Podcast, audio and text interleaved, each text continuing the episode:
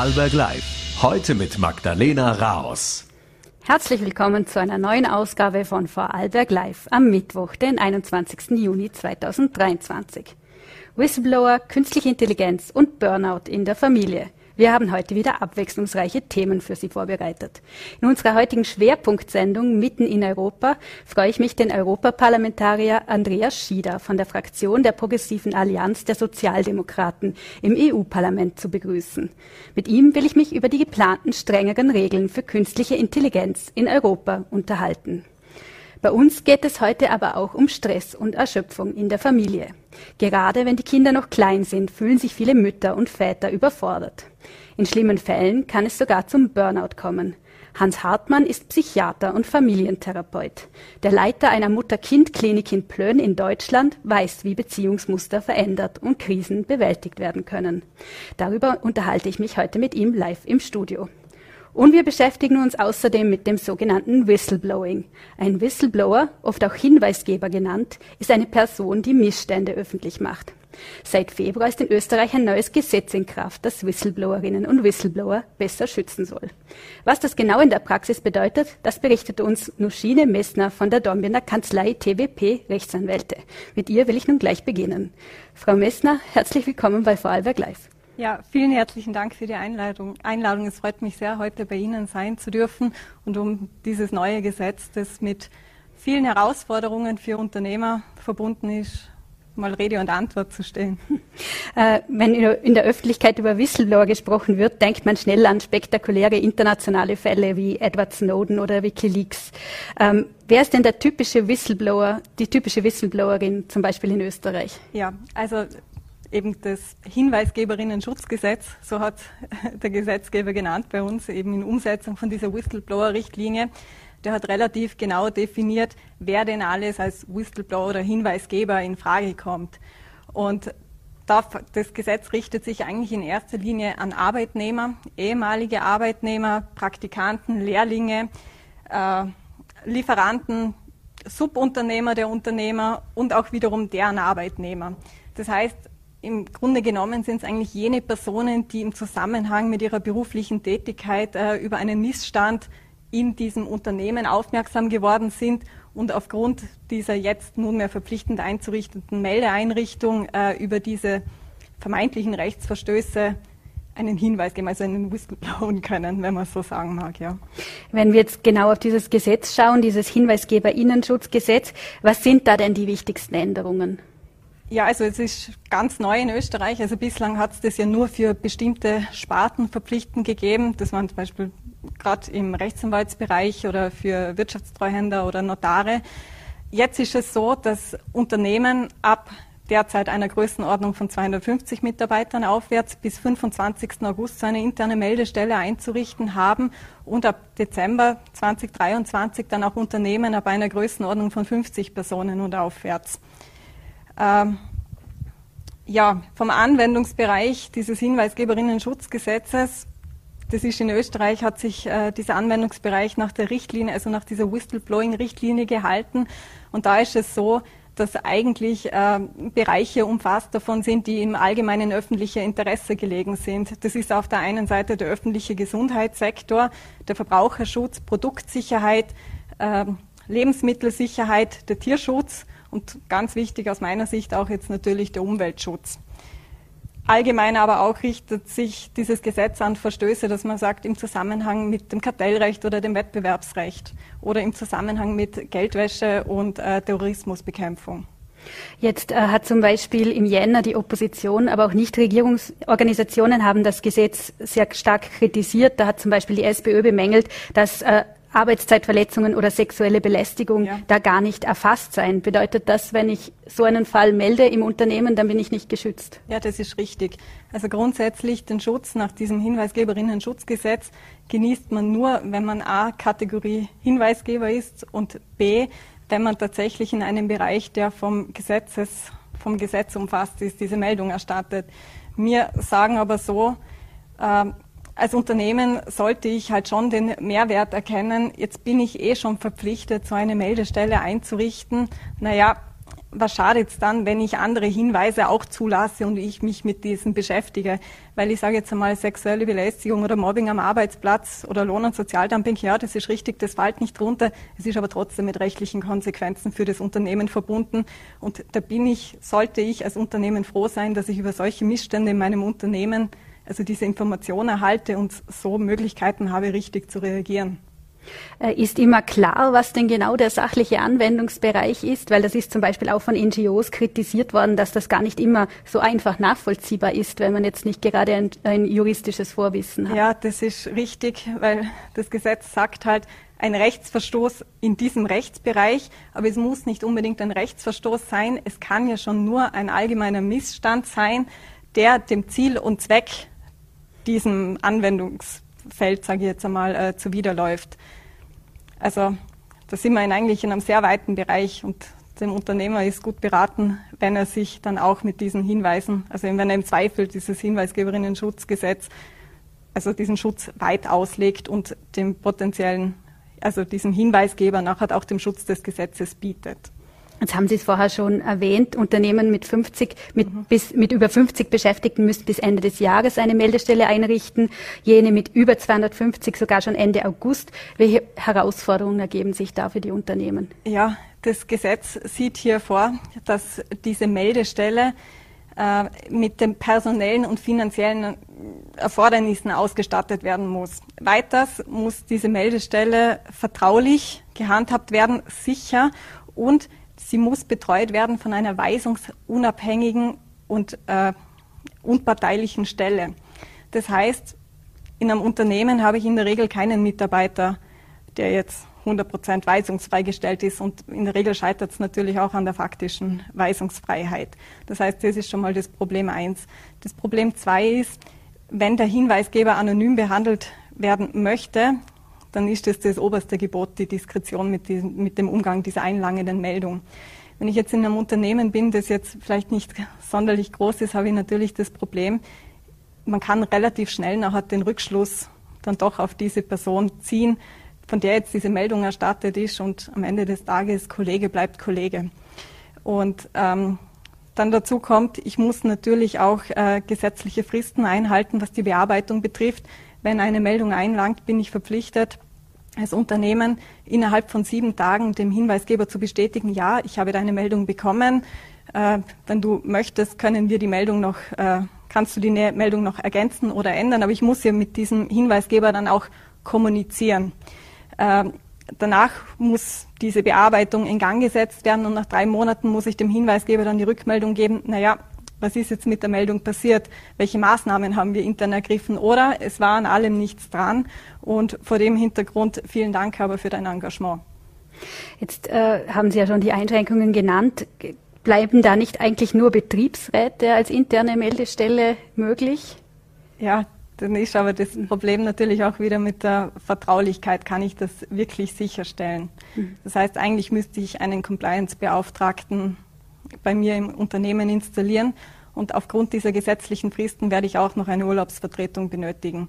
Das heißt, und vor dem Hintergrund, dass ich sage jetzt als Unternehmen, okay, ich habe da jetzt mit sehr vielen Herausforderungen zu kämpfen, kriegen wir eigentlich seit Frühjahr diesen Jahres, haben wir jetzt eigentlich vermehrt Anfragen gekriegt, wie kann man das so effizient wie nur möglich umsetzen und lösen. Und vor dem Hintergrund sind wir dann eben auf diese Idee gekommen, na gut, es ist ja zulässig vom Gesetz, dass ich diese interne Meldestelle auslagere an einen Dritten, äh, der dann diese Meldestelle betreut. Und vor dem Hintergrund haben wir uns gedacht, na gut, wer kann eine einlangende Meldung besser einkategorisieren und einschätzen als jetzt Rechtsanwälte? Und vor dem Hintergrund haben wir dann eben diese digitale Meldeplattform über DWB ins Leben gerufen. Jetzt haben Sie es schon angesprochen, also TWB hat da eine eigene Lösung entwickelt. Vielleicht können Sie uns da kurz schildern, wie diese aussieht. Ja, gern. Und zwar es ist so, also vorweg, diese Plattform, die ist nicht, also die ist völlig unabhängig von der Unternehmens-IT. Das ist nämlich losgelöst und wird ausschließlich betreut durch DWB.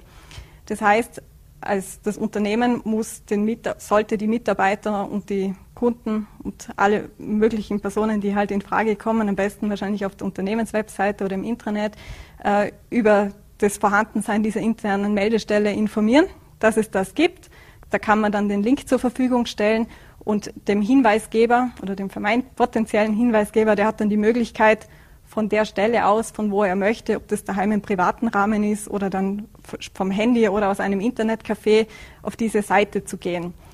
Auf der Seite wird er dann darüber aufgeklärt, dass er jetzt die Möglichkeit hat, dann eine anonyme Meldung abzugeben und er hat ein Passwort dann zu vergeben beim Einloggen oder klickt, glaube ich, zunächst auf Meldung abgeben und dann erscheint eine Sparte mit den verschiedenen Rechtsbereichen, die jetzt vom Hinweisgeberinnen-Schutzgesetz umfasst sind und wenn er es nicht einordnen kann, klickt er halt auf keine Angaben machen. Dann äh, öffnet sich die Seite, wo er die Möglichkeit hat, seinen Namen einzugeben, aber nicht muss, weil es ist ja natürlich auch die Meldung von anonym, also eine anonyme Meldung möglich. Äh, und daraufhin kann er dann unten, das einzige Pflichtfeld, das es dort gibt, ist dann den Hinweis zu beschreiben.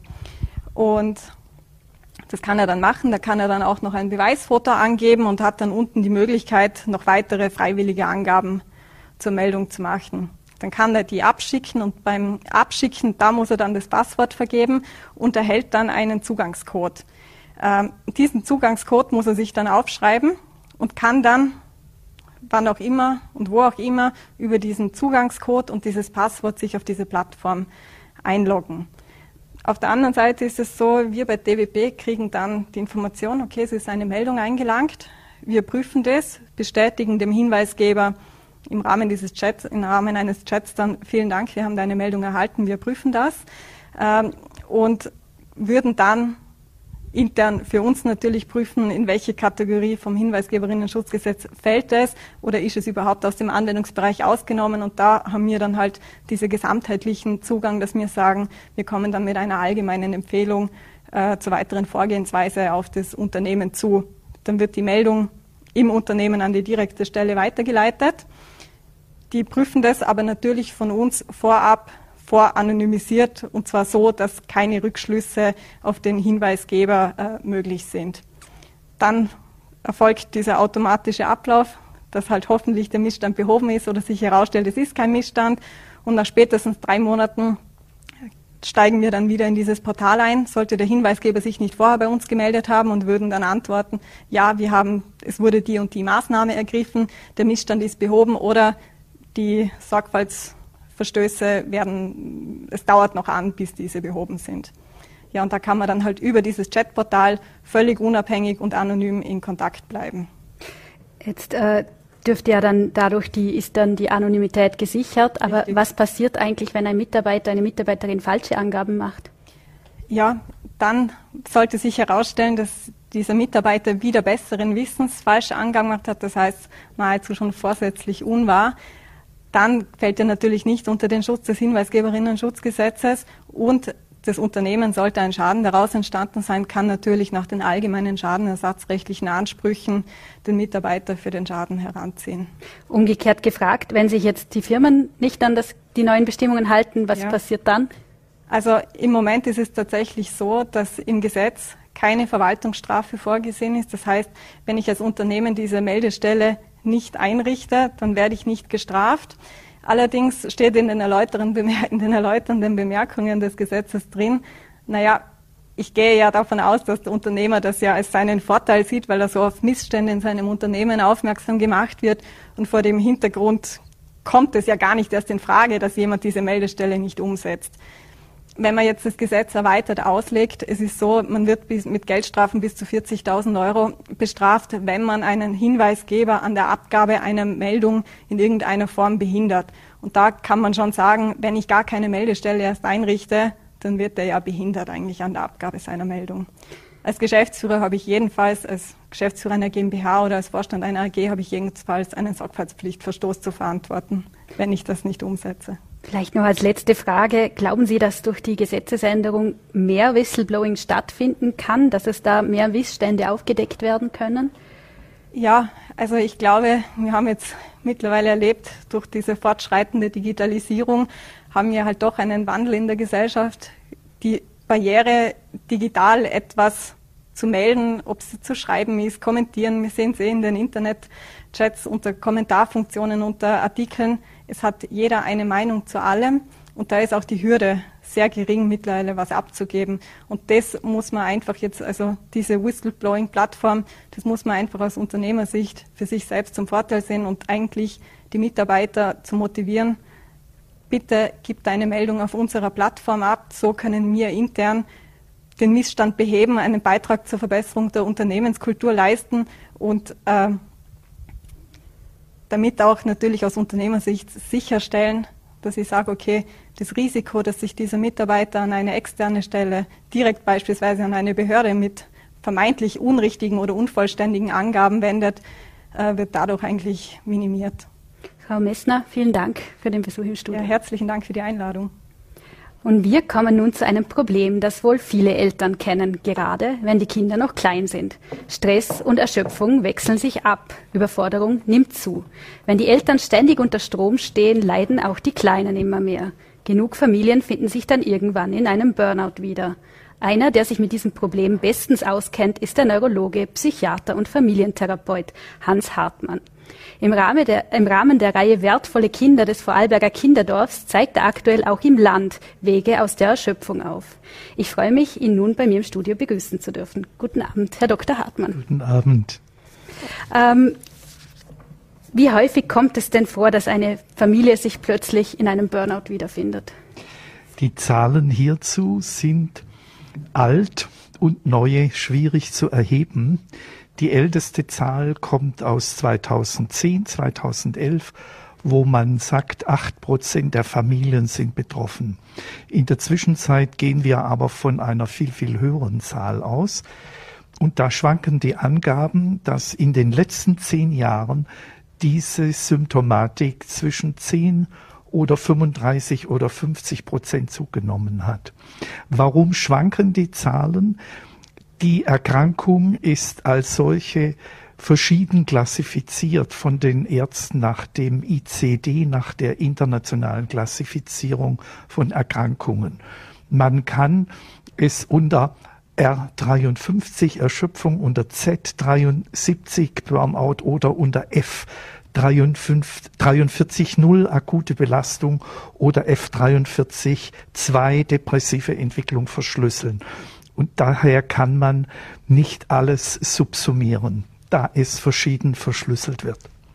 Jetzt der Prozess dürfte schleichend sein, nehme ich an. Was sind denn die typischen Alarmzeichen, die zeigen, wir befinden uns jetzt in einer ungesunden Entwicklung als Familie? Das erste Alarmzeichen ist häufig, wenn Sie auf die Körperebene gehen, Unruhe, Schlafstörung, Kopfschmerzen, in 80 Prozent muskuläre Verspannungen im hauptsächlich Halswirbelsäulenbereich, Appetitstörungen, Magenstörungen. Wir gehen von vier verschiedenen Symptomebenen aus. Aber was der Patient, die Patientin, was die Familie empfindet, ist Stress.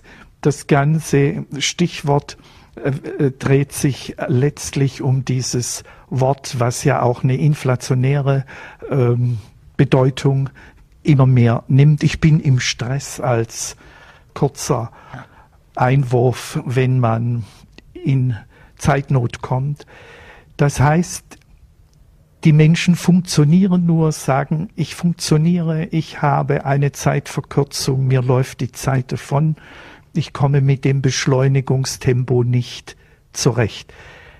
Ganz häufig wird es formuliert, ich lebe nur noch mit der Kraft der Verzweiflung, ich funktioniere nur, ich bin am Ende. Wenn Sie drei bis 24 Monate eine solche Erschöpfung spüren, dann müssten Sie, dann sind es Vorzeichen, dass das im Burnout absolut im sogenannten Ausgebranntsein enden kann. Da gibt es dann viele Zwischenstationen, die übergehen in eine psychiatrische, sprich in eine depressive Diagnose. Was sind denn da die typischen Auslöser im, im Familienbereich? Ich nehme an, da wird wahrscheinlich eine, eine Generalisierung schwierig sein, aber kann man da sagen, was das eigentlich hauptsächlich auslöst? Ja, wenn wir fragen, was setzt die Familie unter Strom, dann gibt es von Forsa 2019 schon das Ergebnis, dass 40 Prozent der Familien sagen, wir sind unter Druck. Und dieser Druck ist sowohl von innen wie von außen. Und interessant ist, dass 50 Prozent den Druck von innen erleben. Also ich möchte eine perfekte, eine ideale, eine gute Familie, ein gutes Bild abgeben und nur 21 Prozent schildern den Druck von außen. Schon vor der Pandemie, wenn Sie gefragt haben, was ist der Hauptdruck, bekommen Sie von 33 Prozent der Väter und von 47 Prozent der Mütter die Antwort Erziehung.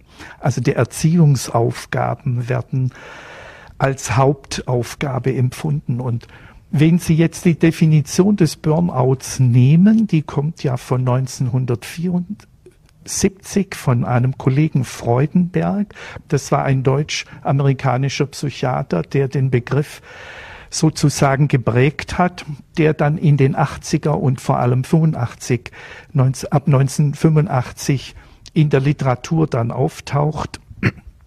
Dann haben Sie die Definition Stress ist ein Syndrom chronischer Belastung, was nicht gelöst wird, zurückgehen auf die Belastung am Arbeitsplatz. Das heißt, Burn, der Burnout-Begriff bezieht sich immer noch, auch heutigen Tags, immer noch auf den Arbeitsplatz.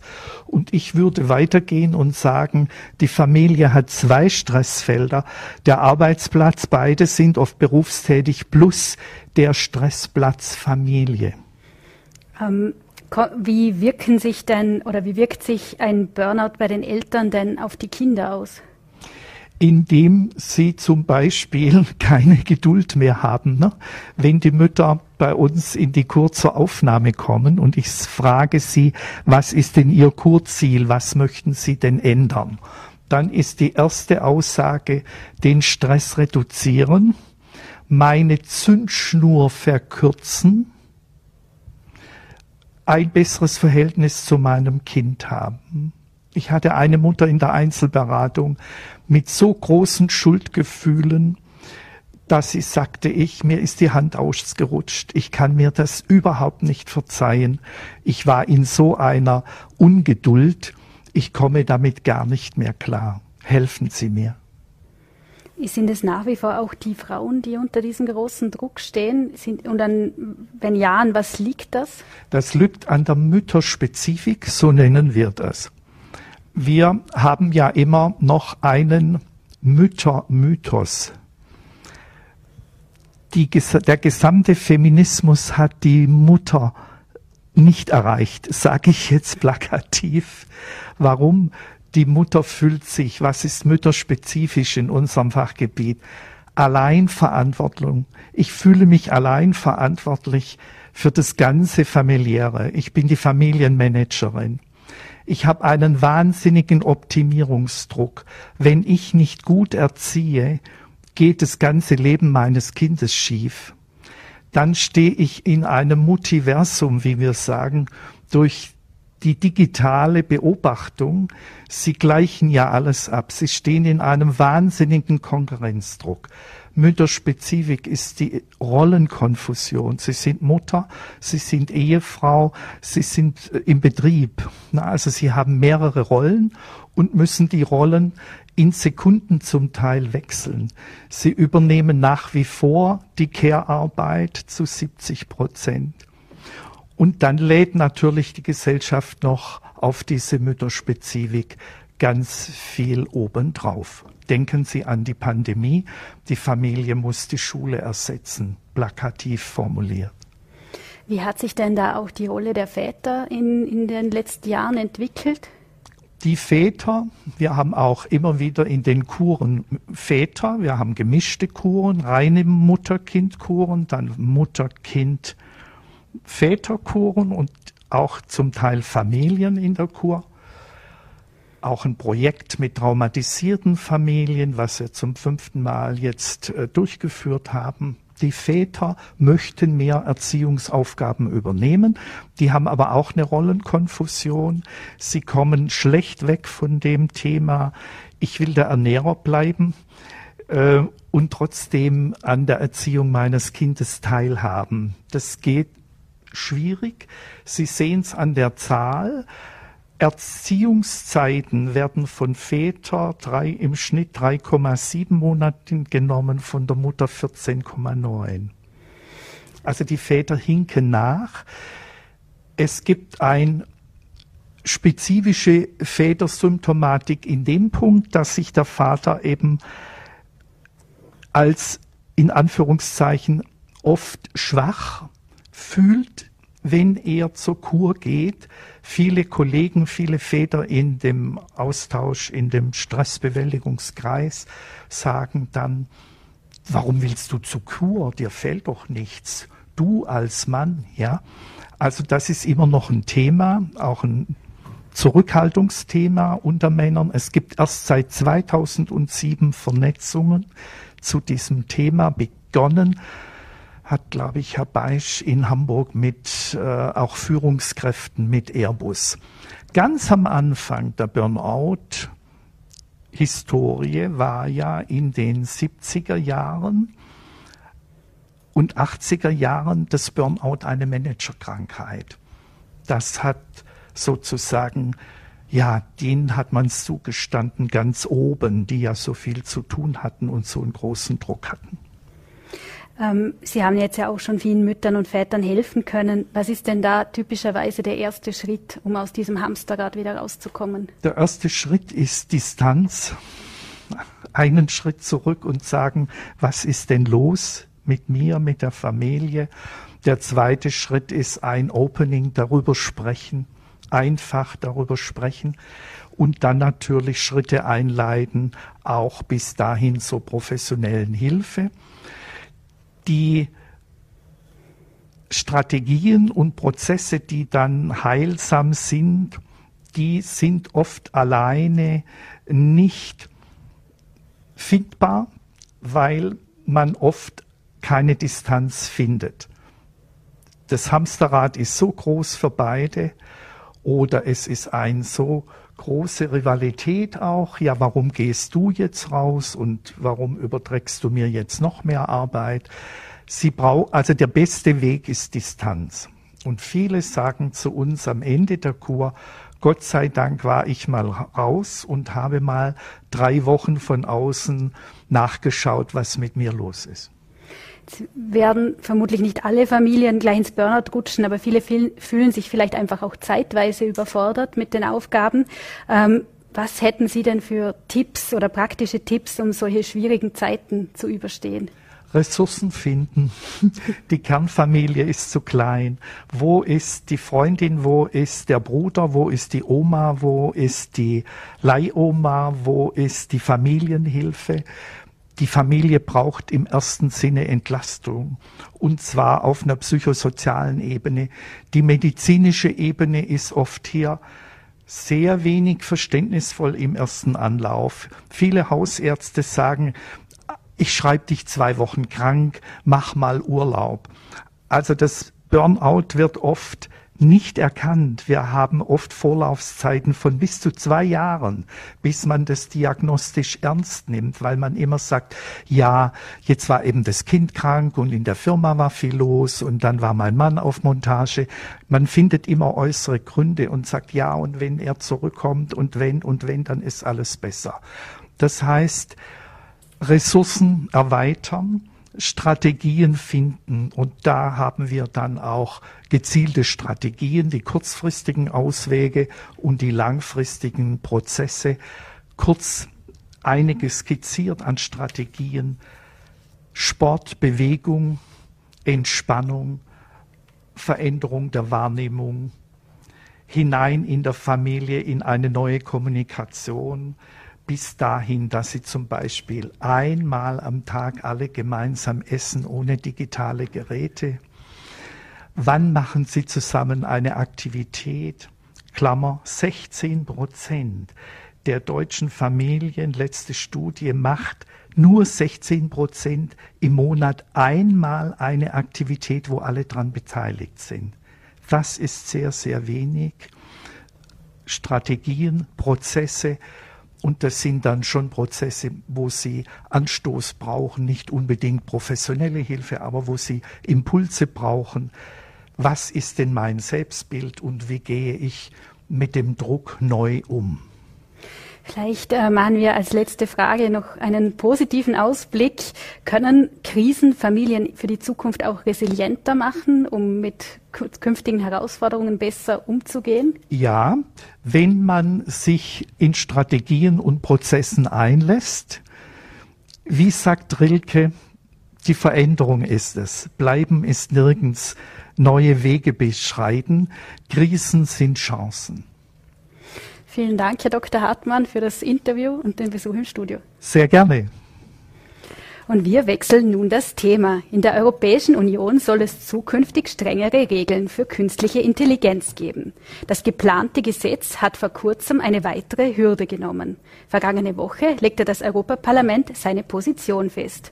Was diese genau beinhaltet, das kann uns heute EU-Mandatar Andreas Schieder von den Sozialdemokraten berichten. Das Interview mit ihm haben wir aus Zeitgründen kurz vor der Sendung aufgezeichnet.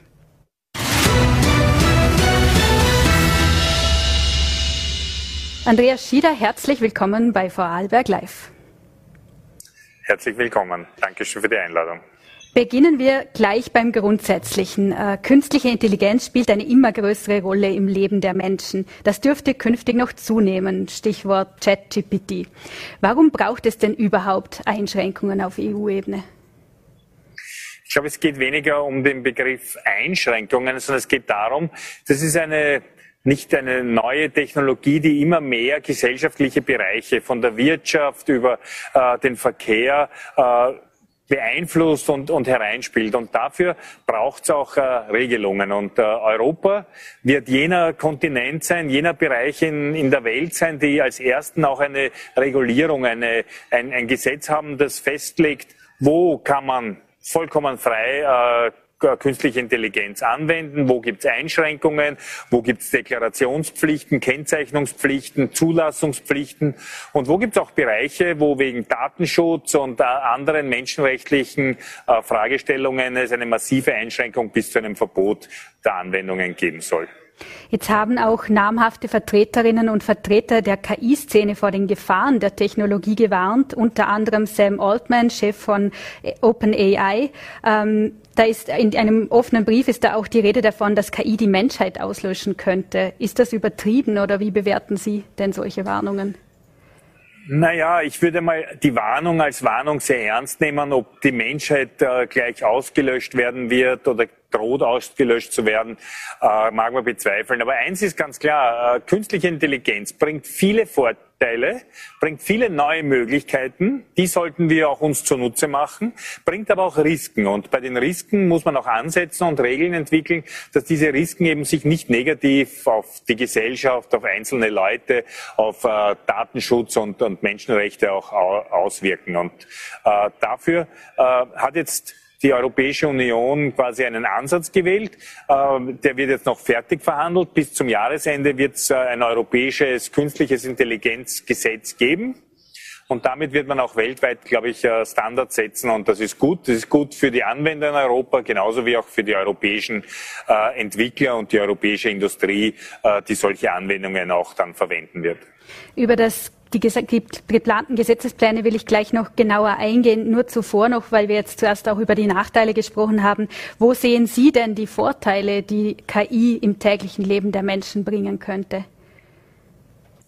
Ich denke mir, äh, jeder kennt ChatGPT jetzt aufgrund der letzten Wochen. Und äh, dort sieht man, nicht, dass ich ChatGPT selbst für gefährlich achte, aber dort sieht man genau die Möglichkeiten, aber auch natürlich die, die Fragestellungen, die künstliche Intelligenz aufwirft. Nämlich, dass viele Arbeitsschritte äh, von selbst von den Maschinen gemacht werden können, dass sie weiterentwickelt werden können, dass sie äh, intelligent auch einfließen in die Weiterentwicklung von Software, von äh, äh, verschiedenen Anwendungen. Und auf der anderen Seite, dass natürlich, wenn man sie ungeregelt benutzt, auch nicht mehr klar ist, was ist geistiges Eigentum, von wem, was hat äh, ein Mensch geschaffen, was hat wer anderer geschaffen, was ist wahr, was ist falsch. Äh, wir kennen ja auch viele Anwendungen, äh, gerade im Bereich von Fake News, Desinformationskampagnen, Irreführungen, Anwendungen und so weiter, wo, wo auch künstliche Intelligenz, wenn sie nicht, äh, wenn man so will, Kennzeichnungspflicht verfolgt, auch eine große Gefahr darstellt. Und das Ganze gibt es natürlich auch auf einem viel höheren Niveau, wenn Sie so wollen, nicht äh, in, in, Fragen der Landesverteidigung, in Fragen des Gesundheitswesens, wo man, äh, denke ich mal, alle diese Fragen nicht auf die leichte Schulter nehmen sollte, aber gleichzeitig die Chancen, die sich eröffnen, auch nicht einfach verunmöglichen sollte. Und diese Gratwanderung versuchen wir hier zu gehen. Jetzt sollen die KI-Systeme auf europäischer Ebene künftig in vier äh, oder in verschiedene Risikogruppen eingeteilt werden. Äh, je mehr Gefahr von einer Anwendung ausgeht, desto strenger sollen die Regeln sein. Was wären denn Beispiele für gute Anwendungen und was Beispiele für schlechte Anwendungen? Ich denke mal, eine ganz einfach gute Anwendung ist, wenn Sie eine Smartwatch haben, eine Sportuhr, die misst ihr am Handgelenk Ihren Puls, spielt es ein, merkt, wenn Sie laufen oder Radfahren oder Gewichtheben oder sonstige äh, Aktivitäten haben und äh, merkt auch, ob Sie jetzt besser geworden sind oder nicht und plant, tu dann das zum Beispiel die vorgeschlagenen Trainingspläne anpassen. Und äh, wenn Sie das noch mit Ihrer Waage verbinden, dann wissen die auch, ob Sie jetzt gerade dicker sind oder dünner sind und ob der Körperfettanteil und so weiter. Also das sind Dinge. Aber gleichzeitig, wenn es um Gesundheitsdaten geht, geht es natürlich auch um die Frage, wer darf darüber verfügen. Also auch da muss man sagen, sind Grenzen gesetzt, weil wir wollen nicht, dass dann die Firmen, die diese Uhren äh, entwickelt haben, diese Daten dann auch äh, ungehindert an allen und jeden verkaufen können.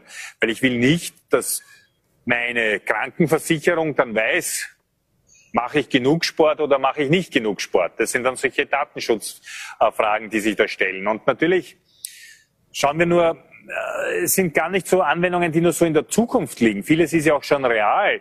In China zum Beispiel haben wir in der Covid-Zeit gelernt, dass die äh, quasi im öffentlichen Raum bei, bei Verkehrsampeln äh, und, und, und öffentlichen Kameras auch so KI Systeme implementiert hat, wo man geschaut hat, wie sind die Menschen drauf, wie ist die Laune, äh, was für Menschen bewegen sich, das Gesichtserkennungssoftware und diese Dinge gemacht. Und da muss man schon sagen, das äh, ist äh, eine Sache, die führt dann zu Orwells 1984, quasi einer Diktatur, wo künstliche Intelligenz in Händen von wenigen ganz, ganz äh, gefährlich ist. Und da muss man zum Beispiel aufpassen und das dürfen wir auch nicht zulassen, dass es sowas gibt. Nach unserem Gesetzesvorschlag ist, sind solche Anwendungen dann auch eindeutig verboten. Jetzt haben Sie zuletzt äh, auch den Einsatz von KI am Arbeitsplatz thematisiert. Äh, dies dürfe nicht ohne Einbeziehung von Gewerkschaften und Personalvertretungen erfolgen. Welche Rolle könnte denn KI in der Arbeit spielen? Was glauben Sie, was da noch auf uns zukommt? Naja, ich denke mal, gerade der Einsatz von künstlicher Intelligenz, gerade bei, bei Dienstleistungssektor, bei Büroarbeiten und so weiter, kann natürlich sehr viel an Arbeit auch äh, erleichtern. Aber warum haben wir auch darauf bestanden, gerade wir als Sozialdemokraten, dass wenn künstliche Intelligenzsysteme in Firmen eingeführt werden, auch die Gewerkschaft äh, angesprochen werden muss? Weil was wir nicht wollen, ist, dass es zu einer zusätzlichen Überwachung von Arbeitnehmerinnen und Arbeitnehmern kommt. Ob sie eh ausreichend konzentriert sind, ob sie äh, alle diese äh, äh, Auflagen auch erfüllen, ob sie völlig drauf sind oder, oder dergleichen, weil diese Auswertungen äh, gehen zutiefst in den persönlichen Bereich hinein und äh, da muss man rechtzeitig einen Riegel vorschieben. Aber nachdem man ja oft nicht weiß, was wird sein in Zukunft, haben wir den Weg gewählt, dass die Gewerkschaften einzubinden sind, weil die sind der Garant, dass die dann auch sagen, das ist äh, eine Arbeitnehmerüberwachung, da sagen wir nein. Und das ist etwas, was zum Beispiel äh, Mitarbeiter in einem Betrieb auch entlasten kann. Äh, und da, da sagen wir ja. Und genau diese Entscheidungen soll dann auf der betrieblichen Ebene von Gewerkschaften oder mit Gewerkschaften getroffen werden. Ist denn die Sorge berechtigt, dass KI mitunter auch Arbeitsplätze massenhaft vernichten könnte? Ja, es ist, ist immer. Äh, die Sorge ist berechtigt, dass es eine, eine massive auch Änderung gibt und Arbeitsplätze verschwinden werden. Aber wie so oft bei technologischen Entwicklungen wird es auch wieder neue Arbeitsplätze geben. Nicht? Also sich dagegen stemmen und zu sagen, die Welt bleibt so, wie sie ist, wenn wir es einfach die Augen zumachen, wird es auch nicht sein. Erinnern wir uns noch, äh, wie sehr die Kutscher und die Pferdeknechte quasi übers Auto geschimpft haben. Und jetzt ist die Autoindustrie in Deutschland, in Österreich eine der zentralen Schlüsselindustrien mit den meisten Beschäftigungen. Und so wird es hier auch sein. Und gerade wenn es ein europäisches Gesetz gibt und Europa die Standards setzt, dann gibt es auch wieder die Chance für europäische Entwickler, für europäische Erfinder, für europäische Programmiererinnen und Programmierer, Dinge zu entwickeln und hier neue, wenn Sie so wollen, auch nachhaltige, moderne, technologische Arbeitsplätze zu schaffen. Also ich sehe die Zukunft, wie Sie merken, immer ein Stück weit optimistisch. Es gibt ja auch Kritik, zum Beispiel vom Handelsverband Deutschland, der eine Überregulierung befürchtet. Könnte das nicht zum Problem werden? Ja, aber gerade auch beim Handel zum Beispiel ist natürlich der Einsatz von künstlicher Intelligenz, von diesen, was ich zuerst schon geschildert habe im, im Bereich von China, solchen Überwachungs-, äh, kann da schon sehr tricky sein. Denn äh, was wir auch nicht wollen, ist, dass Konsumentinnen und Konsumenten in ihrer Eigenschaft als Käufer oder Interessierte von künstlicher Intelligenz überwacht oder ausgetrickst werden oder ihre emotionalen Regungen so eingebaut werden, dass äh, man quasi als Konsument noch mehr, was ja jetzt schon ist, ich meine, wir wissen jetzt schon die Tricks der Supermarkts, was ist auf Augenhöhe, was ist Justament vor der Kasse, äh, nämlich alle ungesunden, süßen Regeln, damit die Kinder, wenn sie herumquengeln und man selber zahlen muss, man sie dann noch schnell kauft und alle diese Dinge. Und da finde ich, kann künstliche Intelligenz auch noch zu einem zusätzlichen Problem auch werden, wenn alle unsere Regungen und Gedanken von künstlicher Intelligenz ausgelesen werden. Was wir nicht wollen, um das ganz klar zu sagen, ist einen gläsernen Menschen zu schaffen, wo die Maschine mehr weiß über uns als wir selber über uns, sondern wir wollen, dass die Menschen in all den Prozessen weiterhin die Kontrolle und die Oberhand behalten. Jetzt sind ja schon nächstes Jahr die nächsten EU-Wahlen. Werden Sie denn nochmal kandidieren für die SPÖ? Können Sie uns da schon was verraten? Äh, zum Glück ist es in der SPÖ so, dass hier echte Menschen entscheiden und auch echte Menschen Politik machen und nicht Maschinen oder künstliche Intelligenz. Und äh, ja, äh, wir sind jetzt äh, fünf Europaabgeordnete und äh, wollen eigentlich die erfolgreiche Arbeit, die wir gemacht haben, auch als Team weiter fortsetzen. Und wenn Sie das jetzt für mich selber fragen, ja, äh, soweit die Gremien entscheiden, würde ich gerne meine Arbeit im Europäischen Parlament auch in der nächsten Periode fortsetzen, weil ich glaube, es ist noch viel zu tun. Und was Europa braucht, ist äh, ein ordentliches Maß an mehr sozialer Gerechtigkeit. Und genau dafür möchte ich mich einsetzen. Ich würde mit Ihnen gerne noch kurz äh, über Ihre Partei sprechen, denn äh, da waren ja die Vorgänge zuletzt doch einigermaßen turbulent. Äh, das hat bei der Mitgliederbefragung begonnen und endete schließlich mit dem vertauschten Ergebnis auf dem Parteitag. Wie blicken Sie auf diesen Prozess denn zurück? War das im Nachhinein gesehen ein Fehler? Naja, man muss sagen, der ganze Prozess war ich weiß nicht, ob man das ja in Ihrem Fernsehen so bösartig sagen würde, aber mit sagen SCH Punkte, Punkte, Punkte. äh, und äh, man muss aber auch sagen, es ist jetzt entschieden. Ich glaube, alle in der SPÖ akzeptieren das.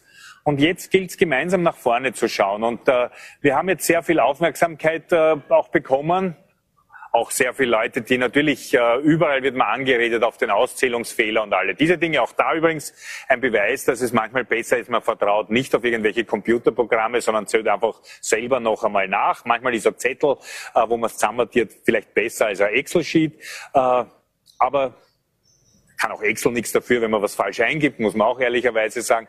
Aber jetzt gilt es, diese Energie nach vorne zu richten. Und Andreas Babler hat ein Team vorgestellt, das ist breit und ausgewogen, aber auch jung. Äh, die Julia Heer, die Evi Holzleitner, der Philipp Kucher, äh, die zwei Bundesgeschäftsführer. Das ist schon ein, ein Team, das hat jetzt ordentlich Power und man merkt es auch in der öffentlichen Diskussion. Es wird über SPÖ-Vorschläge diskutiert. Wie kann wir Steuergerechtigkeit schaffen? Wie können wir die Arbeitnehmer entlasten? Wie können wir in der Pflege einmal endlich die Arbeitsbedingungen der Pflegerinnen und Pfleger, aber auch der Krankenschwestern und der Ärzte so im Auge haben, dass unser Gesundheitssystem nicht kaputt wird, dass es mehr und fairer und gerechter wird. Und für das alles steht die SPÖ und ich glaube, wenn wir zurückschauen, ist vieles schlecht passiert, aber wenn wir nach vorne schauen, dann merkt man, nur die SPÖ bringt dem Land Österreich das, was es braucht, nämlich soziale Gerechtigkeit. Sie kennen sich ja auch bestens mit Kampfabstimmungen aus, äh, haben vor einigen Jahren in Wien gegen den heutigen Bürgermeister Michael Ludwig äh, verloren. Wie schwierig ist es, nach so einer solchen oder nach einer solchen Auseinandersetzung die Gräben wieder zuzuschütten?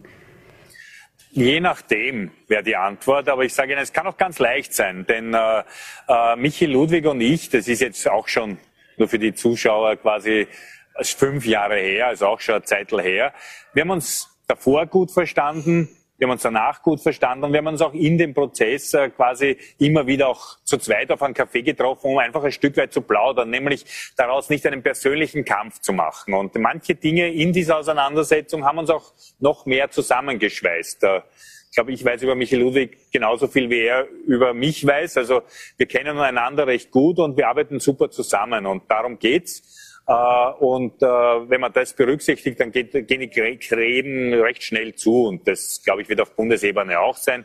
In Wien kann ich Ihnen sagen, war es schon zwei Wochen später so, als wäre nie eine Auseinandersetzung gewesen.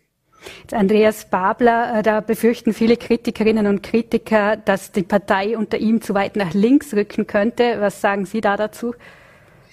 Ehrlich gesagt, ich sage Ihnen, wenn ich mir Österreich anschaue, egal ob das jetzt schwarz-blau war, das davor war und an Ibiza dann gescheitert ist und Sebastian Kurz, der an sich selber gescheitert ist oder auch jetzt schwarz-grün.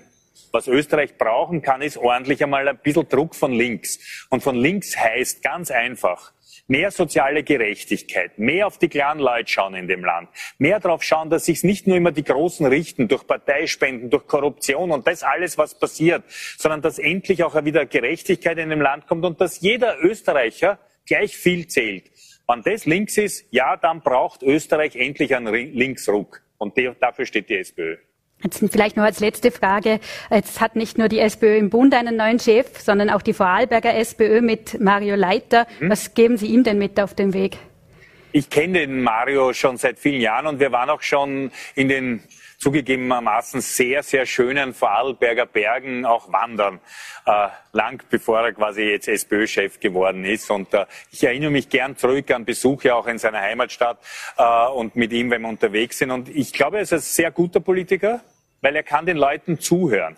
Er kann zuhören und das mitnehmen, wo der Schuh drückt im Land. Und auch im Ländle drückt ja da, da und dort auch der Schuh. Und daher wünsche ich ihm alles, alles Gute. Und er kann mit meiner Unterstützung rechnen. Und wann immer er mich braucht, hat auch meine Nummer, kann mich anrufen. Und mit ihm komme ich ein Stück weit noch einmal lieber nach Vorarlberg zum Wandern, zum am Bodensee sein oder eben auch um über Politik zu diskutieren. Andreas Schieder, vielen Dank für das Gespräch und liebe Grüße aus Vorarlberg. Dankeschön. Liebe Grüße aus Brüssel zurück nach Vorarlberg. Und wir kommen nun zum Ende der heutigen Sendung. Im Namen des Teams bedanke ich mich herzlich fürs Zuschauen. Ich hoffe, Sie haben noch einen angenehmen Abend. Morgen am Donnerstag gibt es dann die nächste Ausgabe von Vorarlberg Live. Wie immer finden Sie uns auf Voll.at, VN.at und Ländle TV. Wir freuen uns, wenn Sie einschalten. Bis zum nächsten Mal. Machen Sie es gut. Auf Wiedersehen.